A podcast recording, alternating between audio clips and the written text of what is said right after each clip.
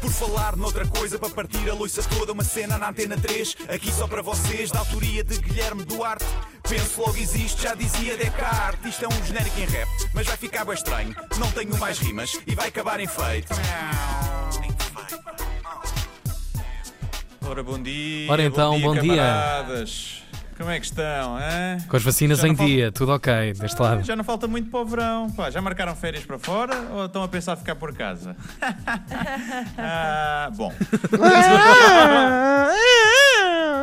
Hum, temos um alarme de incêndio. um gato. Alarme de incêndio também é bom. Alarme de incêndio. Bom, para desanuviar, hoje não vou falar da pandemia nem nada disso, mas por falar em vírus, vocês lembram-se quando eu falei do André Ventura que o Facebook da Antena 3 foi invadido por uma manada de pessoas afetadas e infectadas com Sim. coisas Então piores do que a Covid? Lembram-se disso? Como esquecer? Opa.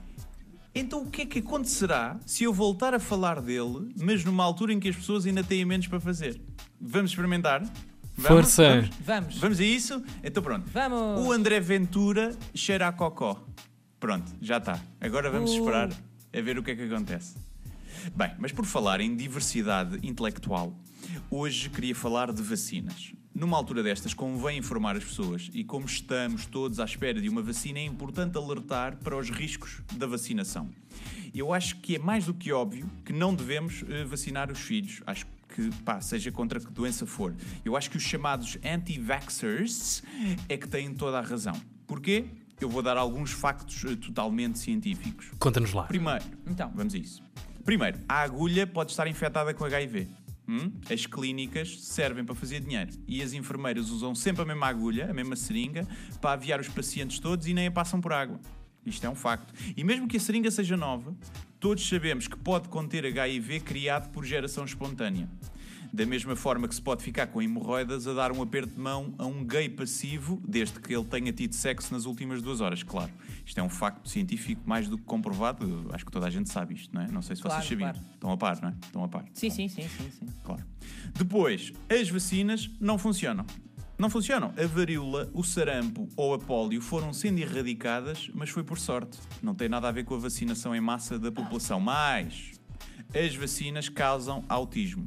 Porquê? Dois médicos provaram isto. Dois médicos que foram desacreditados pela comunidade científica, é um facto, mas eram médicos na mesma. Portanto, eram doutores, e se vamos acreditar em médicos, vamos acreditar nestes dois ou nos outros todos? Não, vamos acreditar nos dois, porque as minorias têm sempre razão. Toda a gente sabe. As farmacêuticas inventam medicamentos que não são precisos só para fazer lucro com a doença e a morte. Aspirina para a dor de cabeça? É pá, tudo mentira.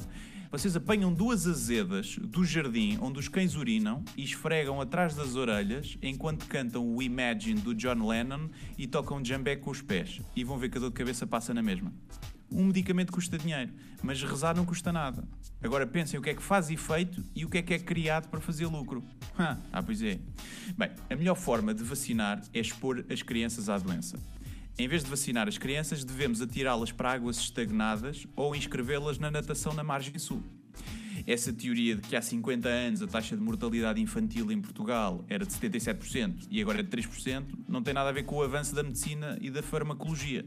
Isso só acontece porque hoje as crianças estão em casa a jogar computadores sugadinhas e não na rua a jogar à bola no meio da estrada nacional. Mas disso ninguém fala. As crianças vacinadas também morrem e é impossível provarmos que, caso não tivessem sido vacinadas, ainda estariam vivas. Logo, o melhor é não vacinar. Há pelo menos dois casos, no último ano, de crianças que, ao sair do hospital, após terem sido vacinadas, foram atropeladas na passadeira por uma ambulância. Não é preciso ser-se um pediatra ou cientista conceituado para saber que aquela criança teria vivido mais anos se não tivesse sido vacinada. Pois é, se existem milhares de artigos em sites na internet a dizer que as vacinas são perigosas, é porque é verdade. Onde há fumo, há fogo. Aliás, é fácil perceber que as vacinas foram criadas pelos reptilianos que controlam a Terra, que é plana, claro, e que moram naquele sítio onde o homem nunca foi, a Lua. O único ser humano a pisar a Lua foi o Hitler, que depois de fugir de Berlim foi para lá viver num T0 com o Elvis, eh, com duas camas, claro. Só, só não vê quem não quer. E pronto, é isto. Uma boa Sexta-feira Santa e não comam carne, especialmente de morcego. Se o fizerem, deixem a temperar em vinha de para matar o corona. Boa Páscoa e até para a semana. Por falar noutra coisa para partir a loiça toda. Uma cena na antena 3, aqui só para vocês, da autoria de Guilherme Duarte.